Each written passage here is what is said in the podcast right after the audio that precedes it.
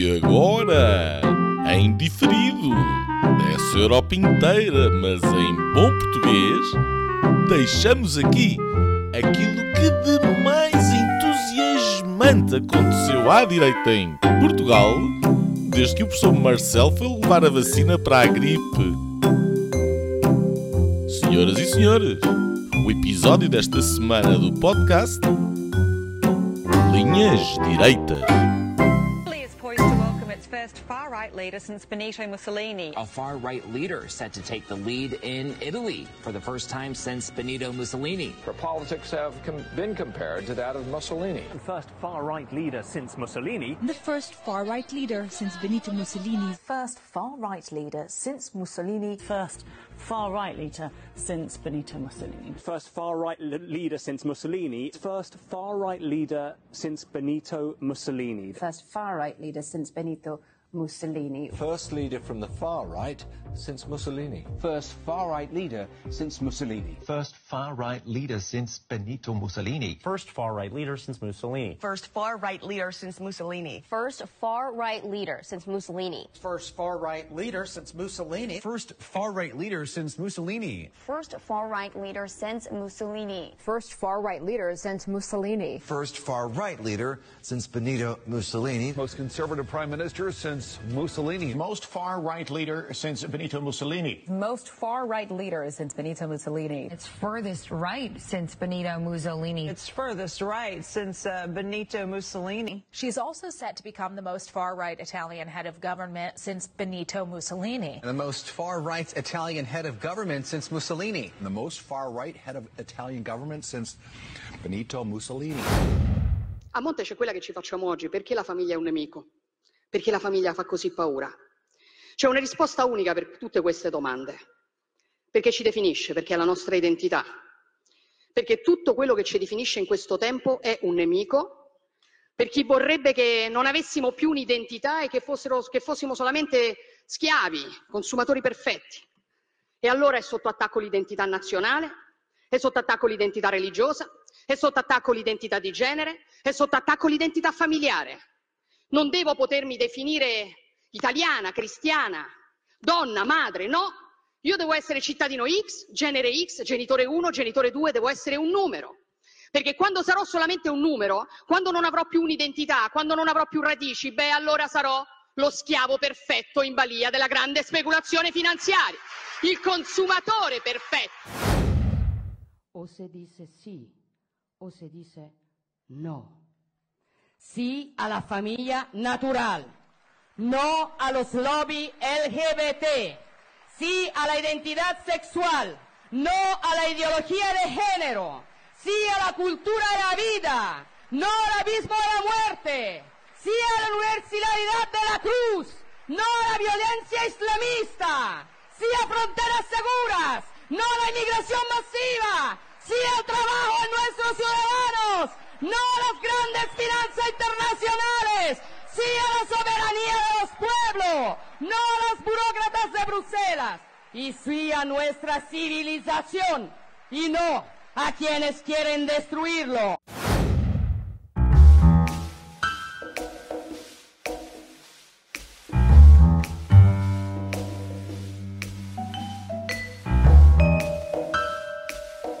Linhas Direitas.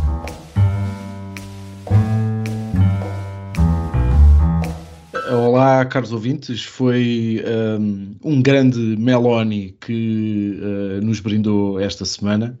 Um, a direita venceu as eleições em Itália e, uh, para o caso de, de, terem estado mais distraídos durante, durante estes últimos dias, um, julgo que perderam uma série de grandes ensinamentos que um, imensos comentadores, opinadores, uh, colunistas e um pouco mais uh, nos têm dado relativamente aos perigos para a democracia italiana, para os perigos de, para, para, as democracias europeias, um, graças ao, ao regresso do fascismo, uh, mesmo, numa, mesmo numa altura em que o próprio Matteo Renzi, o ex-primeiro-ministro italiano do centro-esquerda, avisou toda a gente na CNN para o mundo inteiro que um, a Itália estava uh, salvo do fascismo, uh, mas de qualquer das formas uh, ficou a ameaça. É sobre isso que vamos falar hoje um bocadinho no início, na mesma semana em que um, tem havido algumas sabotagens ou alegadas sabotagens uh, no, no gasoduto Nord Stream. Uh, também vamos falar sobre isso mais à frente. E um, Marcelo Rebelo de Sousa continua uh, no seu périplo, desta vez de camisa vestida, a atirar bolas de beisebol nos Estados Unidos. Afonso, um, estás preocupado com a ameaça do fascismo em Itália? Uh, olá, olá Nunos, olá caros ouvintes. Um, não preocupa muito porque acho que só tiveram 0,5%, ou o que é que foi. Há, há, de facto um partido fascista, mas não teve grande expressão, uh, nem me lembro do nome, mas acho que há lá um, há um resíduo uh, do, do, partido de facto fascista, portanto não, isso não me preocupa. Os 99, tal por cento do eleitorado não, não votaram nesses. Uh, e portanto não estou preocupado. E não estou preocupado porque também percebo um bocadinho de, não de política italiana, porque acho que nos entrou, uh, quer dizer, vamos estando atentos uh, intermitentemente, mas, mas não, não estamos, aliás, esta, esta, esta Meloni é nova, não só na idade, mas também na, na política, e é um fenómeno de, eleitoral, de popularidade, e de facto houve esta cassete constante de que era uma fascista e depois vai saber, e, e, não é nada disso, não é? E, portanto, uh, entre o, o, fascista ou não fascista, eis a questão, quer dizer, não vou entrar com, com expressões tipo fact-check, mas, mas de facto não, não é fascista. eu não sei é quem é que é mais fascista, ou seja, ela, no caso concreto, é uma católica, mãe de família, como se apresenta, etc. Claro que está mais à direita do que a direita moderada e, portanto, mais próxima, se calhar, do, de, de, coisas que, que de, de, má memória. E eu já agora uh, queria, queria aqui fazer um parênteses, que é uh, talvez a direita na Europa tenha feito, tenha ficado vacinada pelos erros que a sua extrema, o seu extremo, provocou uh, e que foram claros e aceitos e, e, consensuais, que é o nazismo na Alemanha, o fascismo em Itália, um, o, o salazarismo aqui, o franquismo em Espanha, uh, e portanto parece que ficámos vacinados de alguma forma, admitindo que houve excessos, uh, sendo que na Alemanha é uma coisa horripilante e, e Itália seguiu-lhe também de, de, de perto, um, porque fizeram a, a Segunda Grande Guerra mas uh, ficaram de alguma forma vacinados. Talvez a esquerda não tenha ficado vacinada ou suficientemente vacinada, porque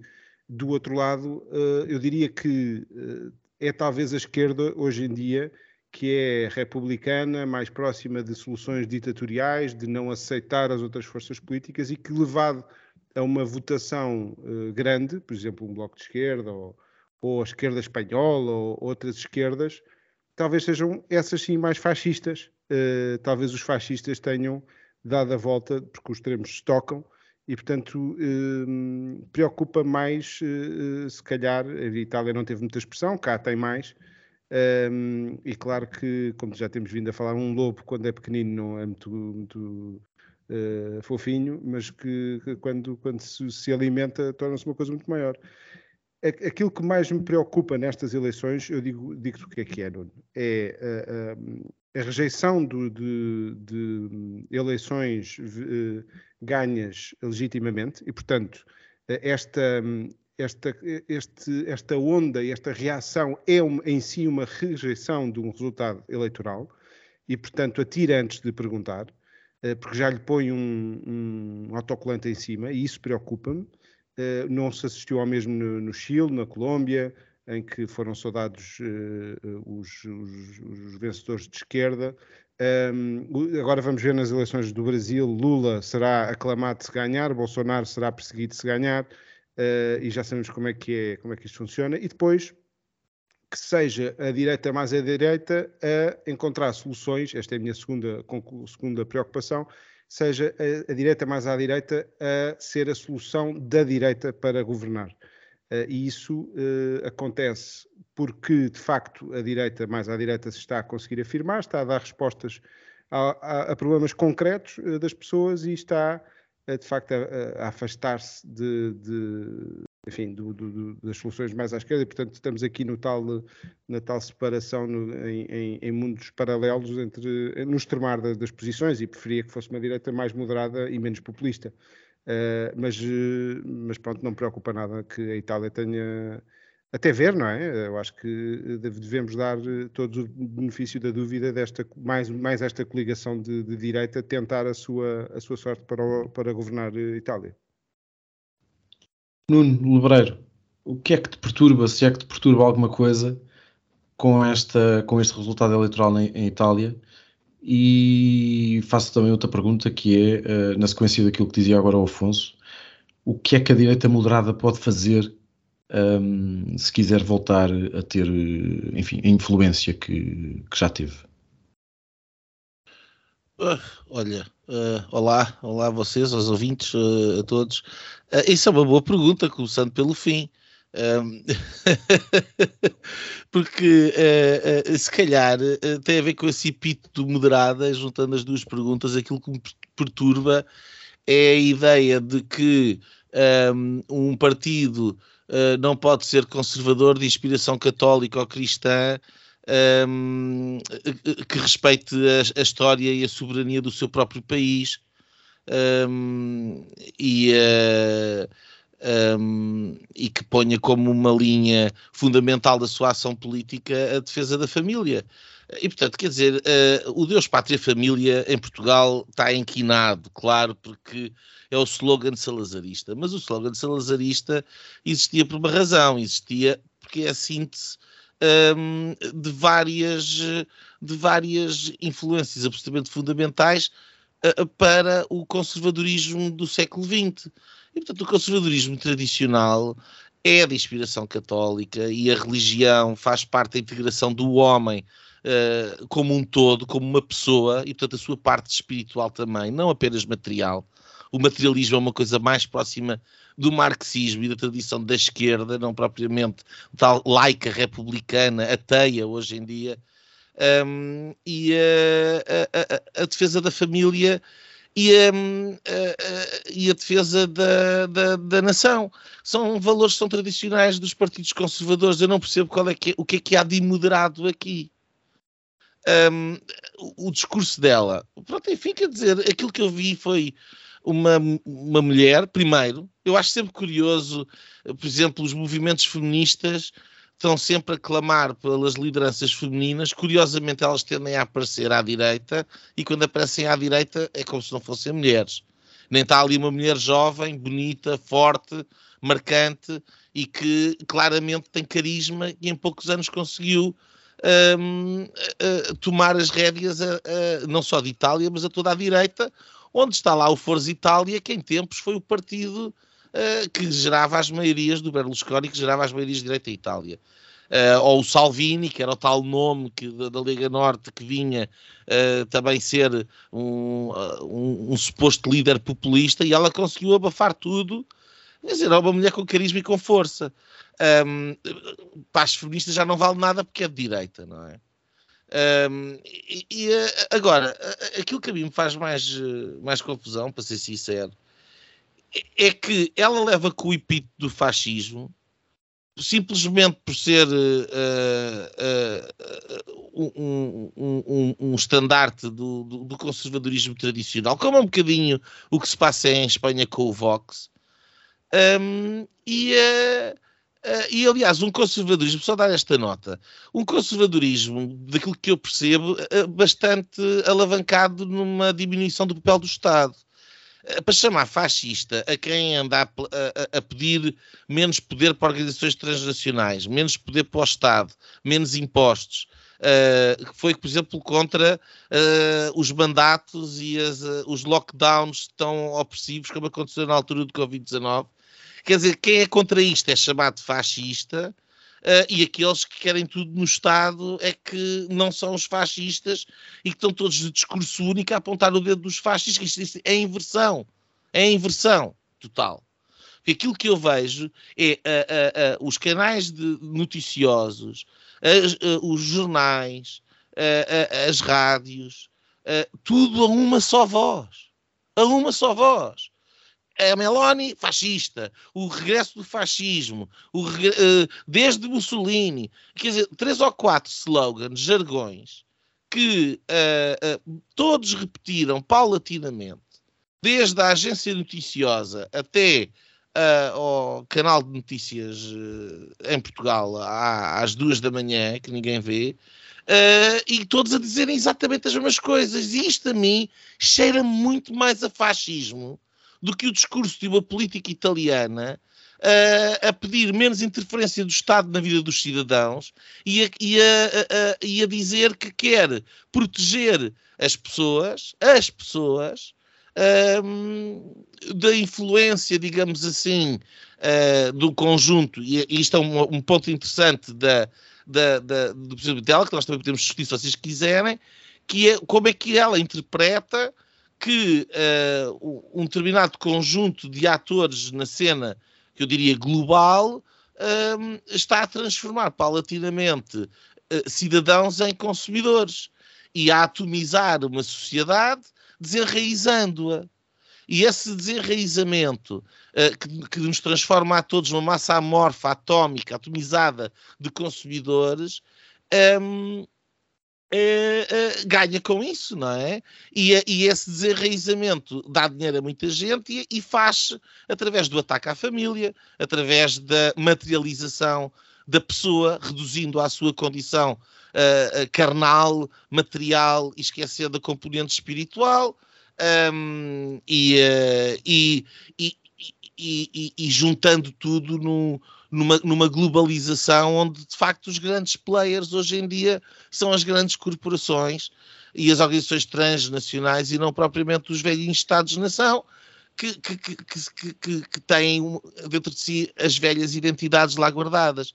E, portanto, ela tem muito que se lhe diga, uh, uh, preocupa-me a reação, acima de tudo, que é, já estamos habituados, um, vamos ver até que ponto, e este é, aquilo que depois é sempre a pedra toque, até que ponto é que agora, hum, quando tiver a oportunidade, uh, será ou não capaz de, uh, enfim, uh, de, de, levar a, a, cabo algum, ou, ou, como é que se quer esta agenda um bocadinho etérea se transforma depois em políticas um, mais concretas e cá estaremos para, para ver se será bem ou mal sucedida. Eu, eu, acho que, eu acho que esse ponto é, é muito importante, essa questão do, da, da, da, atomização da sociedade e da.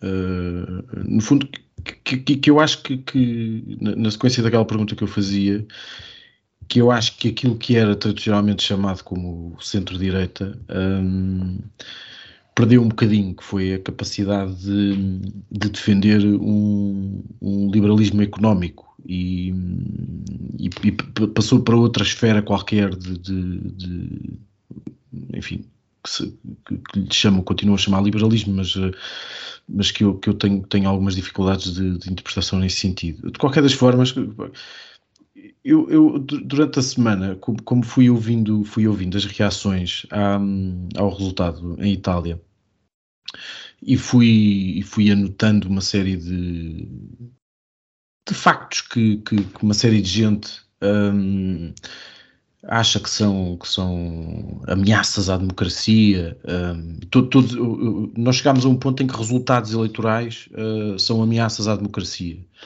Um, mas curiosamente, depois fico, tive, tive a pensar numa série de coisas que não são ameaças à democracia. Um, e só no caso português, por, exemplo, um, o facto dos juízes do Tribunal Constitucional, uh, sendo nomeados pelos partidos, poderem sair diretamente do Tribunal para o Governo e do Governo para o Tribunal não é uma ameaça à democracia. O facto do Ministro da Justiça poder tomar posse uh, como juiz do Supremo Tribunal de Justiça e, na qualidade de ministro, tomar decisões sobre os salários dos juízes do Supremo Tribunal de Justiça não é uma ameaça à democracia. Um adjunto do Ministro da Justiça poder sair do gabinete do Governo para ir diretamente para um lugar de Procurador da República e investigar outros membros do governo a que pertenceu por suspeita de práticas e de crimes económicos não é uma ameaça à democracia. Uh, outro adjunto do, do Ministro da Justiça poder ser Procurador e juiz e ter sido condenado por pressionar outros procuradores para forçar o arquivamento de um processo judicial que investigava um, por causa de um projeto imobiliário, um primeiro-ministro que depois veio ser acusado de mercadejar a sua função, não é uma ameaça à democracia. Um outro procurador que trabalhou com, com este último numa instituição internacional uh, pode ser nomeado depois de, de, de, lá, de uns erros no, no currículo para uma outra entidade internacional pelo Ministro da Justiça um, onde já uh, uh, que confirmou uma decisão no Conselho Superior, onde já tinha sentado também o seu secretário de Estado, depois daquela entidade internacional ter decidido que havia outro candidato ao lugar que reunia melhores, melhores condições para ocupar o cargo, também não é uma ameaça à democracia. Um, uma série de coisas. Pô. O facto de, deste candidato procurador um, que reunia melhores, melhores condições e que foi preterido um, estar a investigar um processo judicial em que eram arguídos um antigo secretário de Estado, um antigo presidente da Proteção Civil e um antigo adjunto de um secretário de Estado que antes de ser membro do, do gabinete governamental era padeiro e dirigente do partido lá na Terra, um, isto também é uma coisa normal e também não é uma ameaça à democracia. O facto deste procurador nomeado ser irmão de um antigo presidente de um instituto público que aprovou o tal projeto imobiliário em que estava envolvido o, o tal primeiro-ministro uh, também não é uma ameaça à democracia.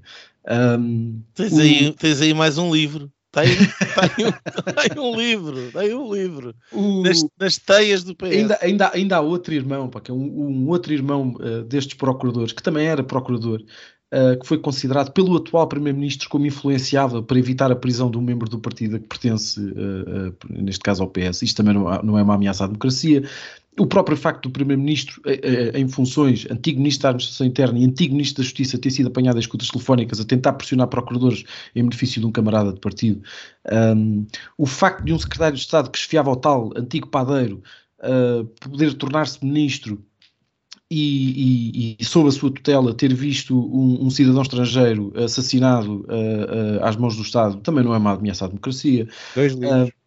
Que se tenha, que, que, que, este próprio ministro, para resolver este problema, tenha decidido demitir o diretor do CEF, um, nomeado por si ou, ou, pelo, pelo partido da altura, e, e, para o seu lugar tenha nomeado um novo diretor, antigo membro do seu próprio gabinete.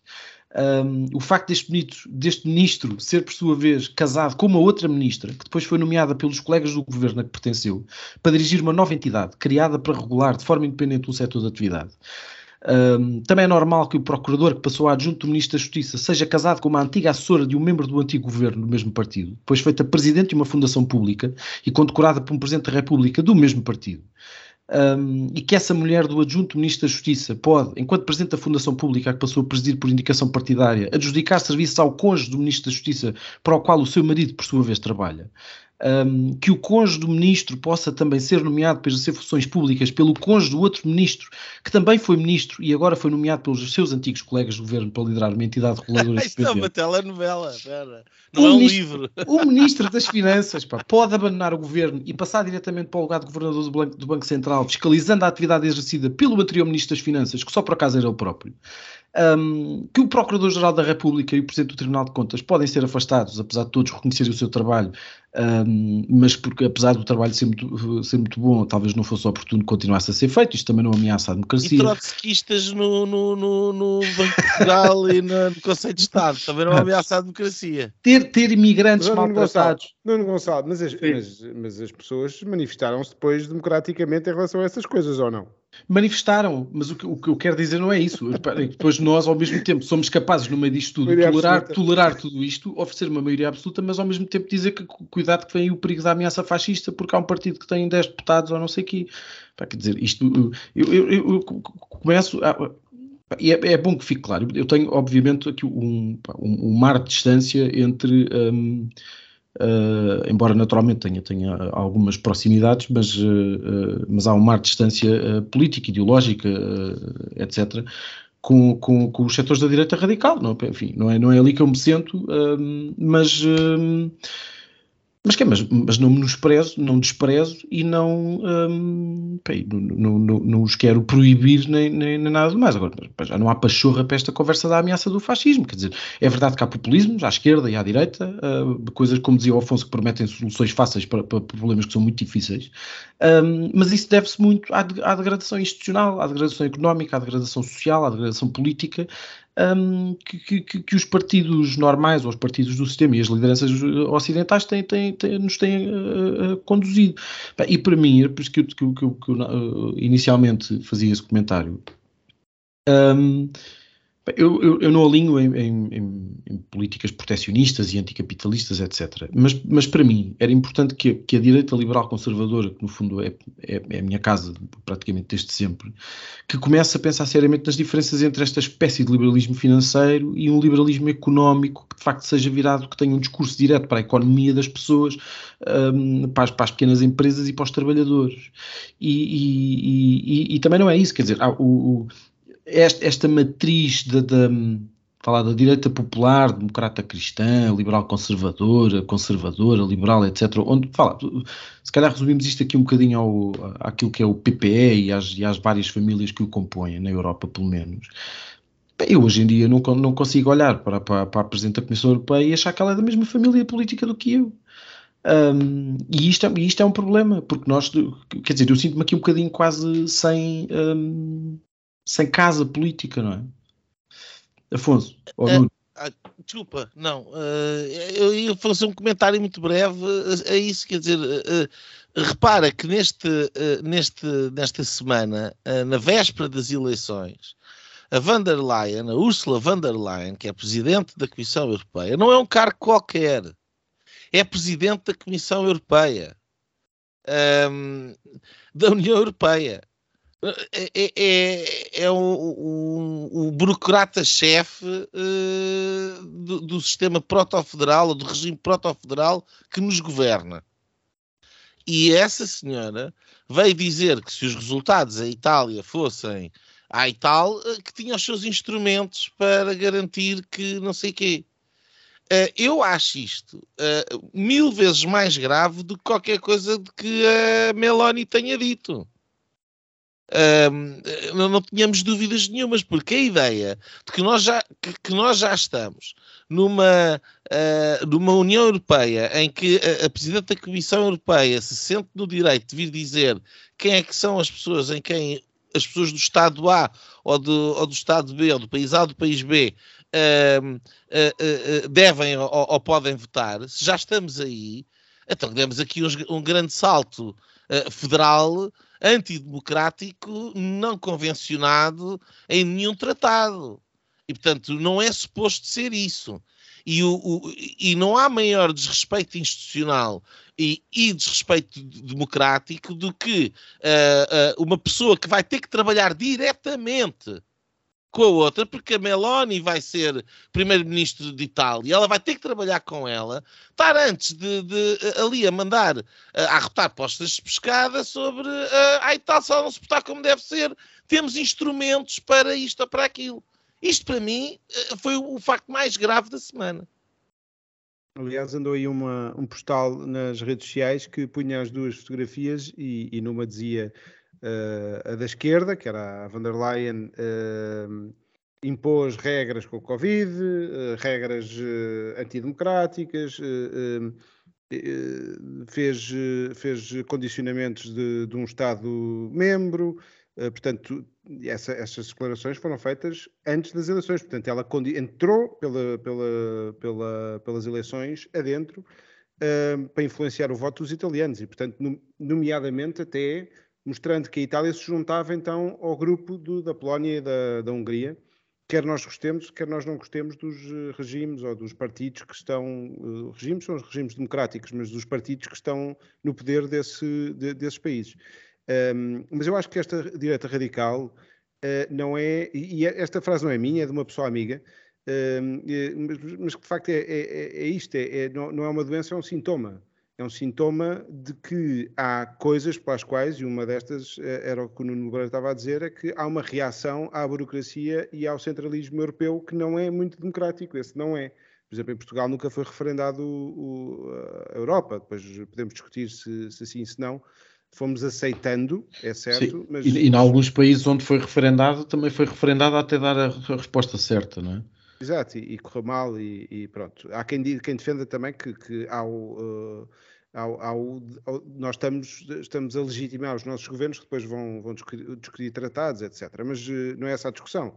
Agora, pegando na tua lista, uh, Nuno Gonçalo, essa lista a, é possível. A, a lista é, é maior, tem mais 40 pontos. É muito, muito maior e são os quatro livros que tu vais escrever.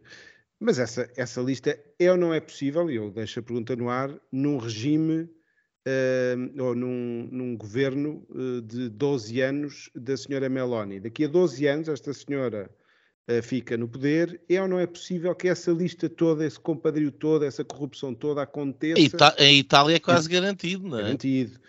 É ou não é possível? Sim, mas a Itália, a Itália também é quase garantido que não vai durar dois anos, não é?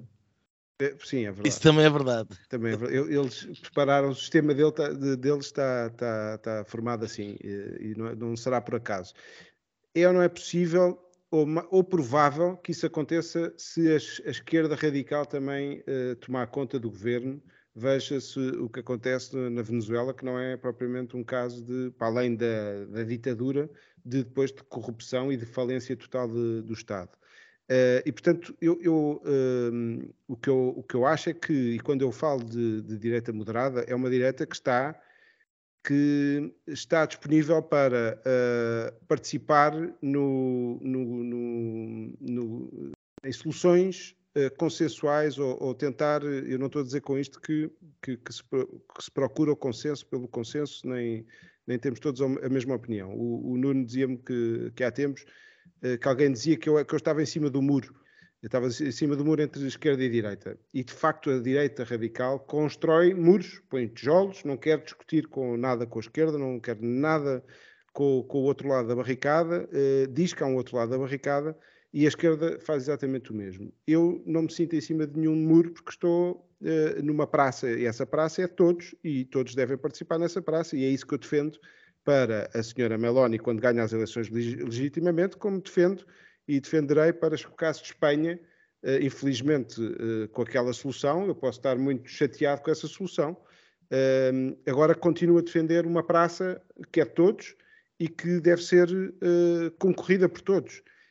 e acho, sinceramente, que a direita moderada devia estar a dar resposta a estes uh, fenómenos que estão a acontecer, da chamada imigração. Já admiti uh, noutros programas, noutra série, que é talvez a, a, posição mais, mais, mais à esquerda minha e irresponsável, e vou corrigindo ao, aos poucos essa, essa minha posição. Uh, mas há outras desta reação, porque há aqui também uma, um terceiro bloco, para além da esquerda, da esquerda radical e da direita radical, há os burocratas radicais, esses sim antidemocráticos, que vão impondo, e no caso, uma coisa que eu gostava que a direita moderada defendesse, que é a família, que é uh, o, o, não ao aborto uh, e que é o não à eutanásia e outras que, que, que, que, enfim, que os conservadores, porque os conservadores há 40 anos estavam no PSD. Uh, eh, não estavam, e, e, o que tem acontecido é que têm saído e têm ido para estas soluções que apresentam soluções um bocadinho mais claras, e, e eu acho que é tempo de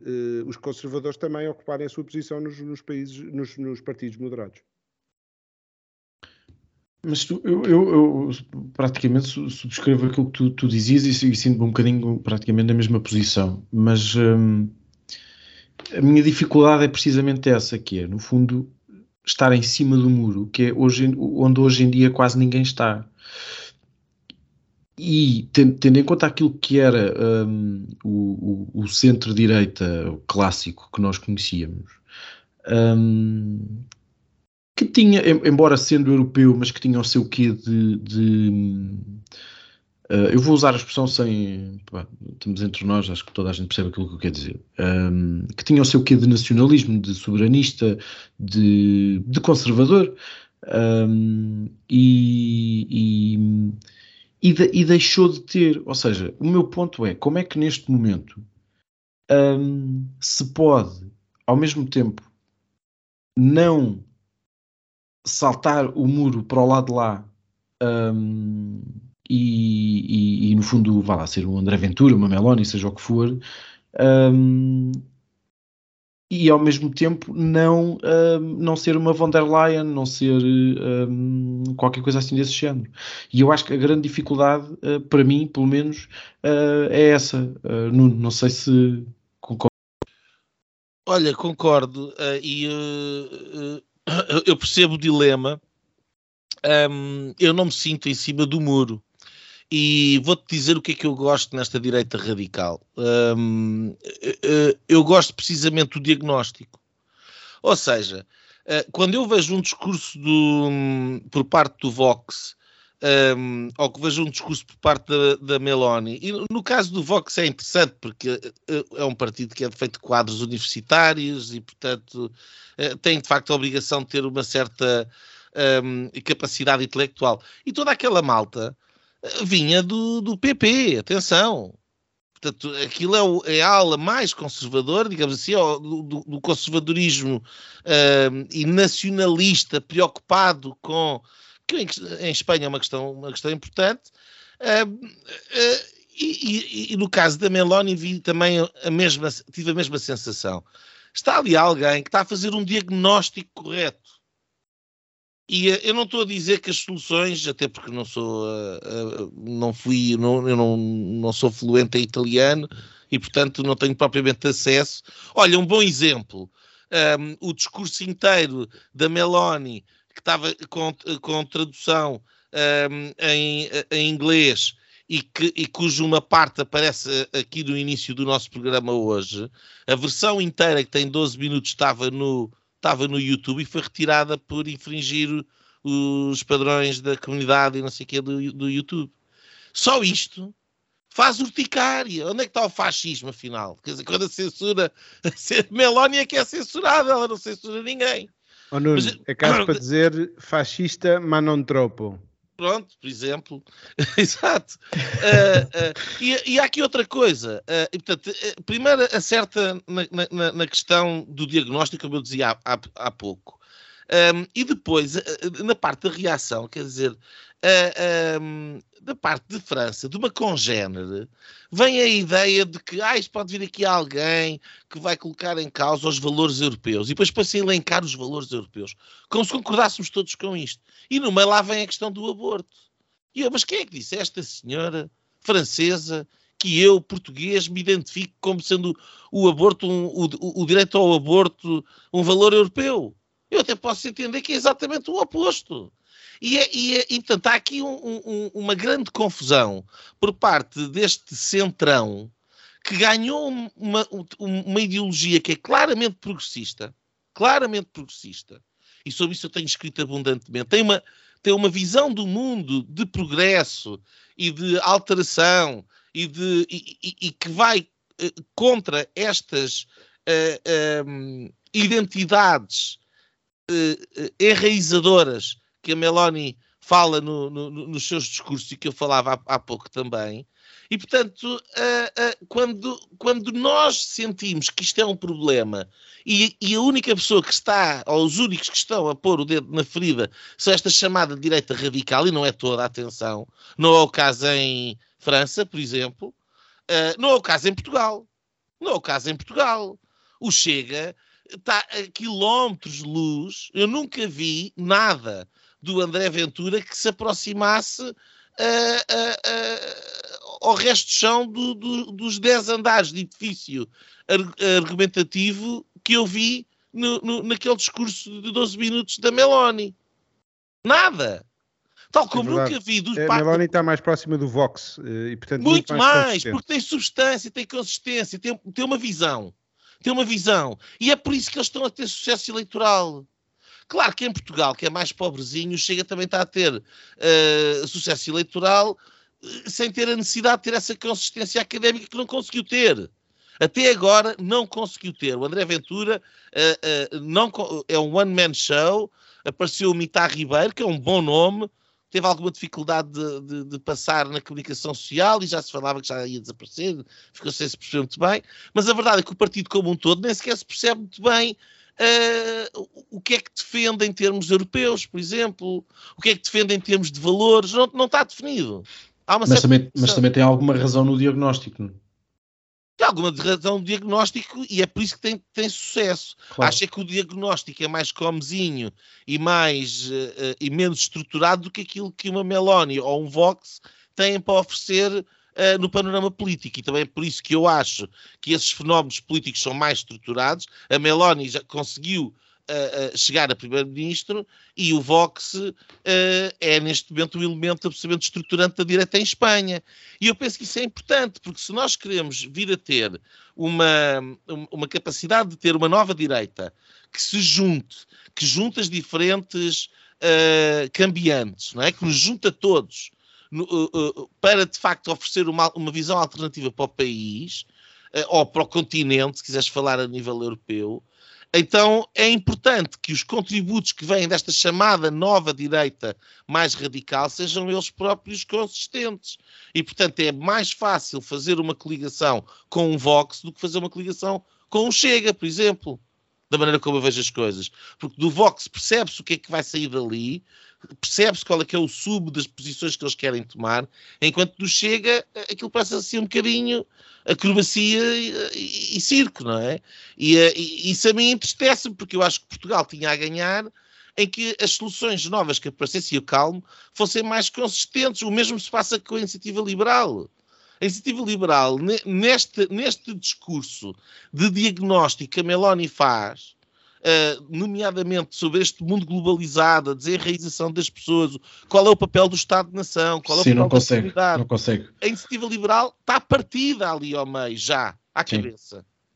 Eh, E, portanto, isso também não é bom, eh, porque seria mais útil que, já que nos balcanizamos em vários partidos à direita e não temos um, um grande partido como poderia eventualmente ter acontecido, continuasse a PAF, etc., uma coisa assim, no género, tendo uma grande coligação, tendo vários partidos, seria bom que ao menos fossem consistentes, claros e, e- e se percebesse o que é que cada um deles significa, ao invés de simplesmente eh, equipas concorrenciais por cargos públicos, não é?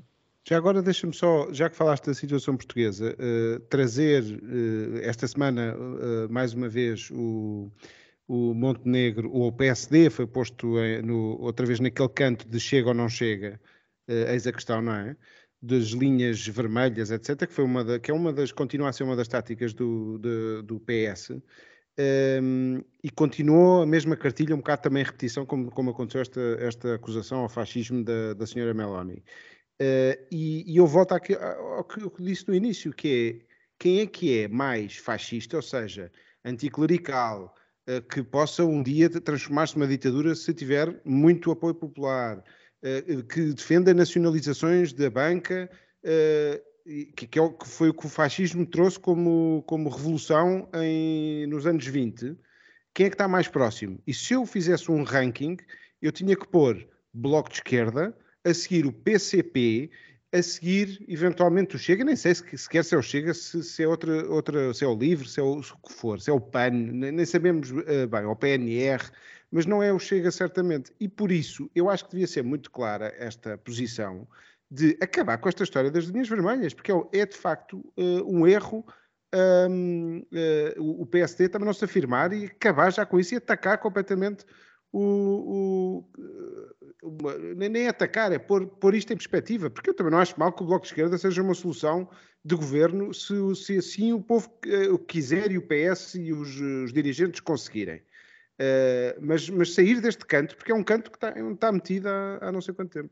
E tem a ver com, esta, com esta, este cordão sanitário que foi feito nesta direita, eh, um bocado remax, um bocado a imitar aquilo que foi feito noutras paragens, eh, nos Estados Unidos, se calhar, mas que vem dar solução, a um, que é um sintoma, no fundo, de um problema.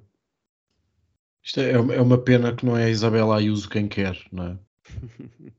Uh, passamos uh, passamos ao, ao ponto ao ponto seguinte aqui da nossa conversa de hoje. Um, se calhar o Afonso falou agora no fim. Uh, Nuno, o que é que se passa no Nord Stream? Um, quem é que está a sabotar o gasoduto? E, e eu queria pegar aqui numa, numa afirmação do Tiago Antunes, que é secretário de Estado dos Assuntos Europeus do governo português, que disse que a União Europeia está neste momento sob ataque direto da Rússia. Um, e o que é que isto significa? Ele que se demita, pá. Ai, o secretário de Estado do governo português está bem. Um, é, é, não sei, é assim. Massamá leva com um míssil. Uh, uh, aquilo, que, aquilo, que, aquilo que se passou com o Nord Stream é. Uh, eu acho que pode, pode vir a ser grave ou pode vir a, a, a resolver um, um, conjunto de coisas. Vamos ver. Um, não, nós não podemos, não temos maneira de saber, não é? Quer dizer, podem ser os russos para fazer uma false flag. Aquilo, o Nord Stream é um investimento de um consórcio que é russo e alemão. Um, o, o, passa lá gás que é vendido, uh, e no caso do Nord Stream 2, uh, eh, exclusivamente para a Alemanha. Uh, o, o, aquele uh, medo que pairava sobre o, o, tal inverno do nosso descontentamento gelado na Europa, porque era que o Putin fechasse a torneira do gás, ora, foi fechada ali, não é? Portanto, isto não parece ser do interesse russo. Era, se tinha um as na manga, fechado, é? deixou, deixou de ter. Agora, eh, pode ser uma false flag para uh, dizer que foram lá, estragaram-me o gasoduto e agora tenho, posso uh, repostar. É, pode acontecer. Também podem ser os polacos. Podem ser os polacos uh, que inauguraram no mesmo dia um gasoduto que vem da Noruega e que agora vão poder os vender gás aos alemães. E, e, e, portanto, se calhar foram os polacos. Eles antes estavam e, e, com um discurso, aliás, muito agressivo contra os alemães, precisamente por causa da dependência energética destes face à Rússia, cortaram com aquilo e agora vão vender a lucro gás aos alemães. Podem ser os polacos. Eh, quer dizer, podem ser os americanos. A começar pelo presidente dos Estados Unidos, o, o, o Joe Biden, que disse que há uns meses atrás, e está um clipe aí a correr, eh, que se o, a Rússia invadisse a Ucrânia, o Nord Stream 2 era para acabar.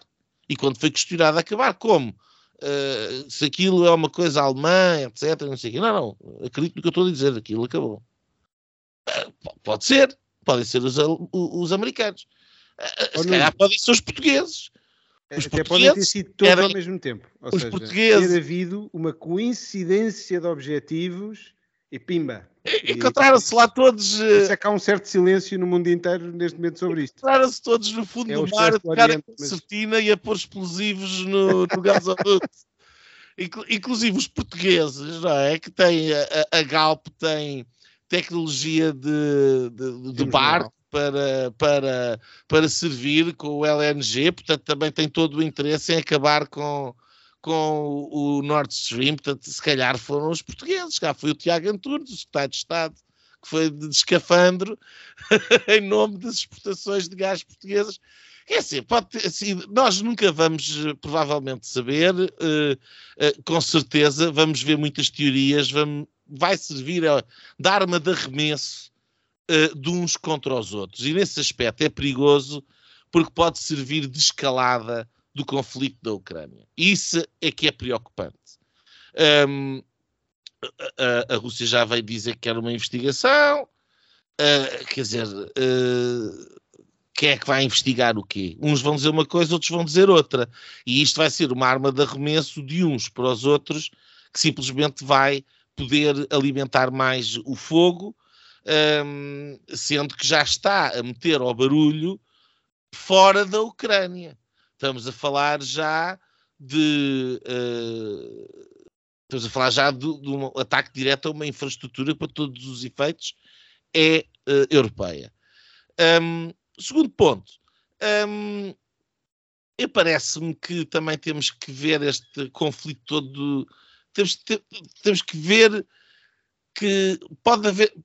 Pode ser emblemática esta questão do Nord Stream porque não, não, eu, eu, tenho sido muito renitente a falar ou a escrever sobre a questão da guerra na Ucrânia, porque eh, eu tenho a clara sensação que se estão a passar 30 coisas por trás da, da, da, da guerra da Ucrânia que nos escapam uh, à maior parte de nós e, e, que certamente à narrativa que vemos no, no, no telejornal. Uh, nós temos uma guerra financeira no mundo, tem, estamos num período de, provavelmente de transição de um sistema financeiro que está completamente falido para algo novo que uns querem implementar de uma forma e outros querem implementar de outra, e portanto este posicionamento geoestratégico de alianças um, uh, uh, faz sentido para ver quem é que está mais forte para esse, enfim, mundo novo que vem aí. Um, e uma das, das questões em aberto nos últimos anos tem sido precisamente o posicionamento da União Europeia face à Rússia e face à China. Uh, e em particular da Alemanha, que é o que interessa na Europa. E, um, e uh, este Nord Stream é o, o, símbolo desta, desta aliança, digamos assim, entre a, uma convergência de interesses entre a Alemanha e a Rússia, uh, que é algo que, uh, enfim, uh, não é provavelmente aquilo que mais interessaria, por exemplo, aos Estados Unidos da América, que querem ter uma Europa mais dependente de si próprios. e, nomeadamente, a Alemanha, eu li um artigo ainda hoje dos, das 10 principais produções alemãs, nove coincidem com as dez maiores uh, exportações norte-americanas. Portanto, os, os, alemães concorrem diretamente com os americanos nos high-end products. Um, e, portanto, uh, uh, esta, esta, este corte do Nord Stream e, e este fim entre esta, esta relação amor-ódio energética uh, é, não deixa de ser emblemático uh, desta perspectiva também, porque a partir deste momento um, a Alemanha vai ter que se virar para outras soluções e as soluções que vão aparecer vão ser mais uma vez aquelas que apareceram uh, com Donald Trump a propósito da NATO a dizer, quer dizer, nós estamos aqui a proteger-vos da Rússia e vocês vão fazer um gasoduto para estar a comprar gás aos russos em vez de estar a comprar o nosso gás. Uh, o Trump negociava, hoje em dia uh, uh, as coisas aconteceram de determinada forma, mas aqueles, aqueles diplomatas alemães que se riam dele, garantidamente não, não se riem mesmo nada hoje em dia. Portanto, vamos ver até que ponto é que isto vai gerar uma escalada na guerra ou não, e vamos ver até que ponto um, como é que a Alemanha, dentro da União Europeia, como é que a União Europeia como um todo, eh, se vai, se vai posicionar naquele, uh, face a, uma, a, um momento anterior uh, que, que, foi cortado pela guerra da Ucrânia uh, e em que basicamente a única coisa que ainda ligava estes dois blocos, o Ocidente e do outro lado a Rússia e a China, era, era aquele gasoduto. Cortado o gasoduto, estes dois polos estão mais afastados hoje do que estavam antes. E, portanto, juntando isso e uh, o argumento para a escalada da guerra uh, e estas políticas de alianças, estas convergências, enfim, uh, eu acho que foi um, um, um, dia muito significativo e vamos demorar algum tempo ainda a perceber quais as consequências que daí advirão. Afonso, já há quem fale na aplicação do artigo 5 do, do Tratado da NATO. tu também achas que estamos aqui a correr o risco de uma escalada?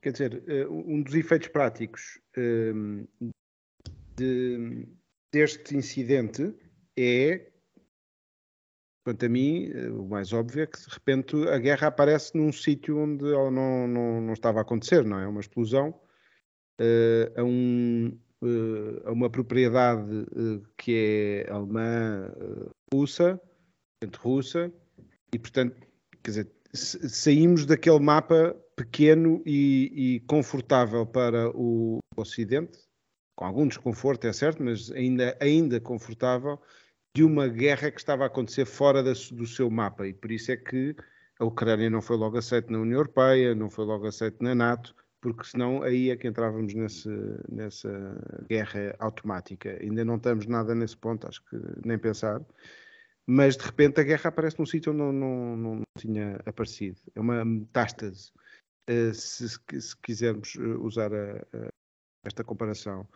Uh, depois, depois aquilo que me lembrava também era que era um bocado o queimar dos barcos, não é? Se fosse a Rússia, era mesmo cortar. Aquilo já estava fechado, já estava, uh, já estava decidido que o inverno seria, não, haveria gás a circular, uh, mas isto é mesmo um fim desta, deste projeto. não quer dizer que daqui a uns anos não se volte a recuperar, mas é mais difícil. Um, e, e, depois, quer dizer, uh, uh, junta-se a uma série de eventos que, desde que começou este conflito e mesmo antes deste conflito começar, uh, parece que a guerra nunca mais para, vai lentamente alastrando, todos os passos vão em câmara lenta, indicando um caminho que é, de facto, perigoso de conflito mundial. No início parecia que isto podia acontecer mais rapidamente, mas o facto é, é que a guerra, ao não parar, uh, se vai consolidando esta ideia que é uma, até pode ser uma guerra, esta guerra um bocadinho também fora do, do nosso olhar, como o Nuno Lebreiro dizia, uh, mas é uma guerra que está a acontecer uma transformação uh, e as coisas podem escalar muito rapidamente. eu acho que não, não, não deve acontecer um, um ataque nuclear seria estranho. Uh, não sei se esta, esta questão, a questão dos referentes também vai ter ali um papel uh, importante, o que está a acontecer. Não sei se é a Rússia a marcar ali o território que quer para si, uh, ou para uma solução mais agressiva, ou para uma solução menos agressiva, de partir ali para, para, outra, para outra fase. Mas das coisas que eu, que eu vejo práticas desta guerra, olho para, para, para o conflito e parece cada vez mais que isto é um Vietnã em que a Guerra Fria já começou, já começou há mais tempo entre a China e os Estados Unidos. Acho que é um conflito em que a Rússia perde uh, algum protagonismo para a China. Um, ehm, vejo uma Alemanha que de repente voltou-se a armar. Isto pode não, não ser uh, significativo agora, mas nós sabemos o que é que aconteceu quando a Alemanha tinha bastante mais poder e, portanto, pode exercer outro poder, tanto europeu como mundial, daqui a 30 anos, não sei mas de repente a, Europa, a Alemanha que estava neutralizada, passou a estar armada e a investir muito, e é uma, uma potência muito rica, e portanto tem capacidade para um dia ter um, outra vez um, um exército considerável. Depois há, há sinais que vão acontecendo também fora. Uh, vi esta semana uma notícia, não tem nada a ver com, agora com, aqui com a Ucrânia, mas tem a ver com este conflito, que é no estreito de Bering, uh, no Alasca, entre o Alasca e ali, não sei como é que se chama, uh, no, no, jogo de risco é o Kamchatka. Uh, mas há ali 13 quilómetros que, que, separam os Estados Unidos e, e Rússia, em que foram encontrados navios chineses e russos pela, pela guarda costeira, naquela zona. E, portanto, quer dizer, há assim uma série de sinais de uma guerra que, em câmara lenta, não para isso, uh, quer dizer, uh, arrepia-nos com certeza e, e, e, e, pronto, não, não, não são bons sinais. Uh, e se nós recuarmos oito meses, há oito meses ninguém achava possível sequer uma, uma guerra. e agora só vemos este, este, este movimento que não para. Vão todos muitas saudades do tempo de Donald Trump. Todos, muitas saudades de Donald Trump. Mas o Trump vem aí, não é, o, Nuno Loureiro? Para salvar. Ele e a Melania, não o Meloni, mas a Melania. É, eu, eu, eu, eu, tenho, tenho, enfim, as mesmas dificuldades que vocês têm e que toda a gente terá nesta, nesta fase. Um, eu, li hoje, salvo erro, também uh, uma notícia que depois acabei por não, não, não confirmei com mais detalhe, mas que que também já tinham sido cortados uh, uns cabos de uma rede de observação subaquática norueguesa, uh, uma coisa que detecta a presença de submarinos, de submarinos que, tinham sido, que tinham sido já cortados em, em novembro. Portanto, um, ehm, de facto, é como dizia o Nuno, há aqui uma série de coisas que eu acho que, que, que, que nos escapam um, ehm, àquela narrativa simplista do, das, de, dos telejornais e das notícias. Ehm, e, e, eu acho, eu esta semana escrevi, escrevi também sobre isso, mas um, há aqui um, um, fator que me preocupa e que me tem preocupado desde o início, é um, a forma pouco clara, pouco transparente como se tem gerido a informação e a contra-informação um, do, do, conflito. E eu acho que isso, um, em democracia, um, que, que, mal ou bem ainda temos na, na, na, nos países europeus, um, com o, o, crescimento das dificuldades económicas, com a degradação da, que no fundo é um bocadinho aquilo que nós estávamos a falar há bocado, mas com, com, com, o estado de cansaço que as populações europeias já acusam há algum tempo, um, eu tenho algum receio de que isto possa, possa ser um bocadinho quase um movimento um, que, que, nos pode levar aqui a algum tipo de implosão um, e que nos faça, uh, enquanto comunidade uh, europeia, não ter, não ter capacidade para reagir, porque no fundo há aqui qualquer coisa que nos une a todos, não é? Que é no fundo este modo de vida, mas aquilo que, que se costuma dizer que é o modo de vida europeu neste momento já é uma coisa que implica, por exemplo, uh, não fazer sacrifícios, uh, uh, rejeitar todo tipo de conflitos, não, não, ter, não ter a capacidade de fazer aquilo no fundo que os, que os ucranianos fizeram, por exemplo. E, e, e, isso deixa-me deixa aqui um bocadinho preocupado, até porque eu, como, como o Nuno e, e, julgo também como o Afonso, tenho, tenho, tenho, tido sempre alguma dificuldade em lidar com, em lidar com isto, porque parece-me que há aqui duas ou três coisas que são muito evidentes. Né? Portanto, houve um país que invadiu o outro, uh, é uma ação ilegítima, um, há, um, há um agressor e há um, há um, e há um agredido, e isso acho que não, não, não, tem, aqui grandes, não, não tem aqui grandes questões. Um, mas, mas as coisas são mais, são mais complicadas do que isto, são mais complexas.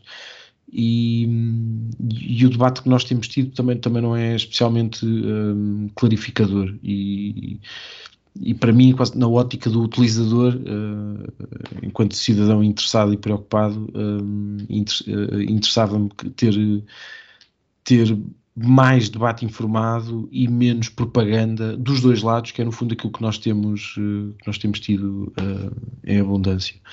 Uh, vamos, ver, vamos ver como é que isto evolui, e, e, mas de qualquer das formas não, não fica muito, muito sereno com, com, com isto que aconteceu agora no Nord Stream. Uh, tenho, tenho algum receio das, das reações.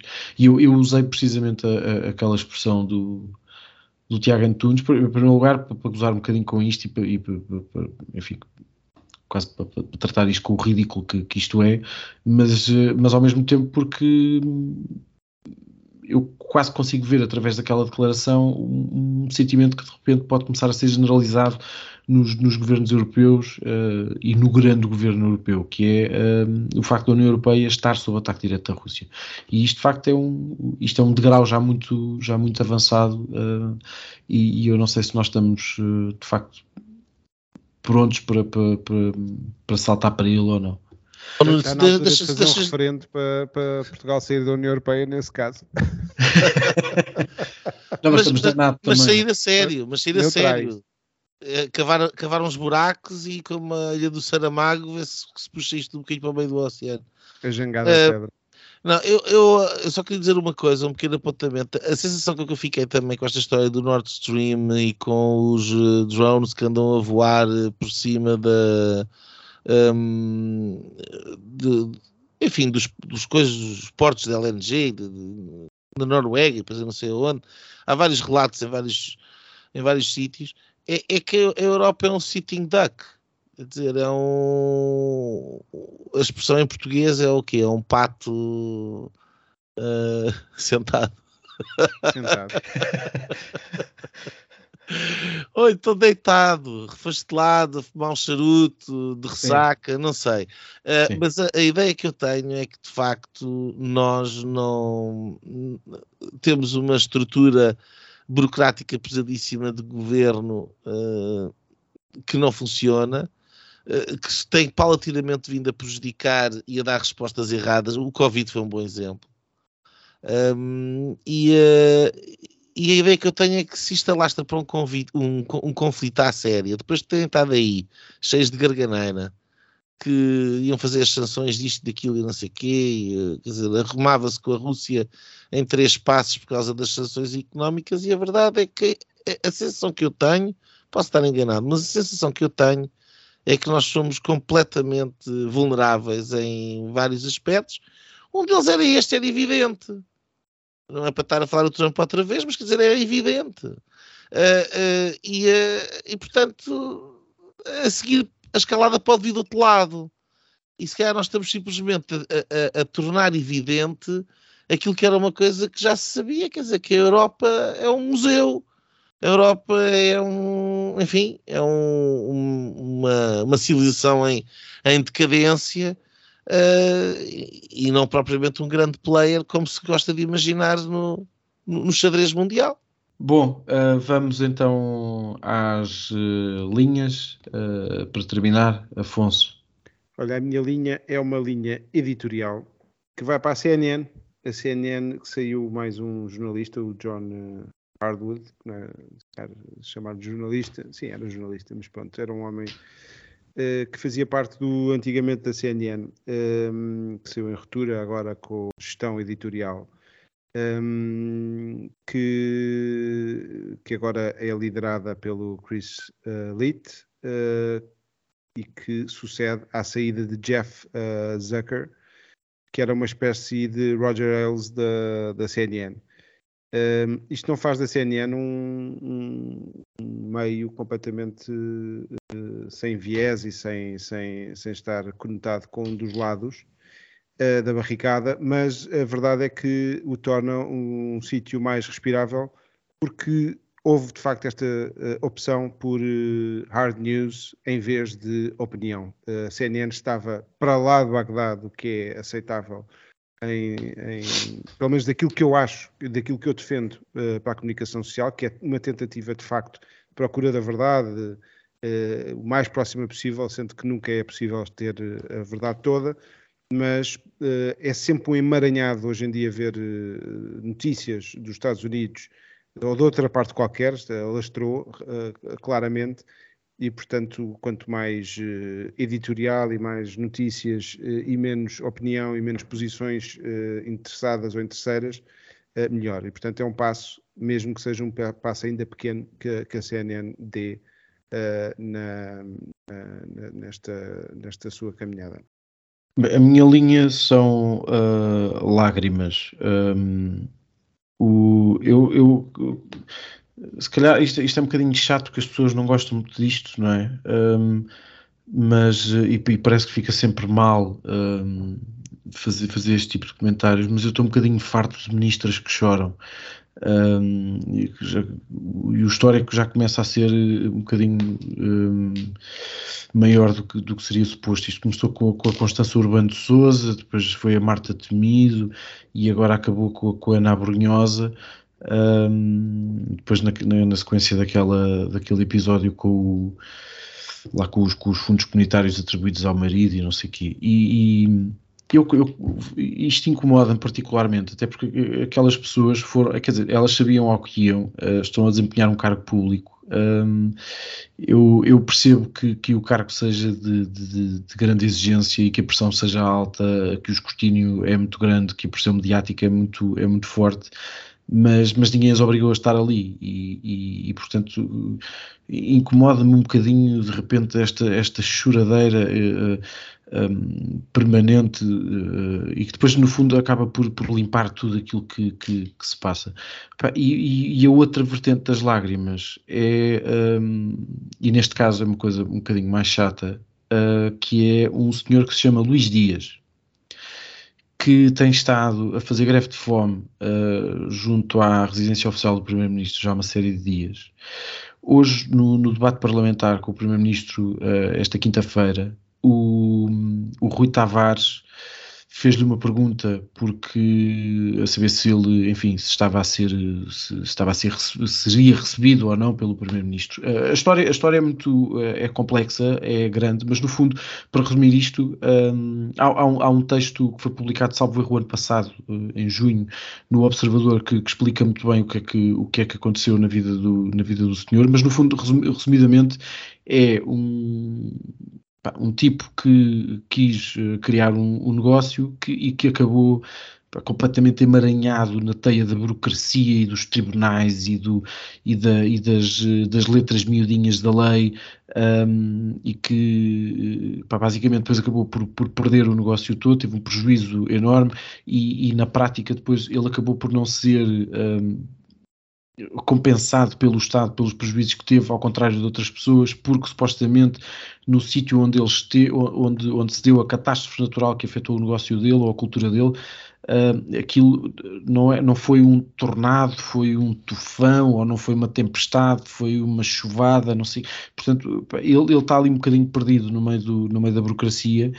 E, e hoje, no debate parlamentar, o, o, o Rui Tavares perguntou-lhe perguntou ao António Costa o que é que ele pensava fazer e ele despachou o assunto com, com, com grande à vontade e disse que bom, isso já, já está a ser acompanhado há uma série de tempo, uh, não há nada a fazer, o senhor não tem razão e, portanto, uh, no fundo, azar o dele.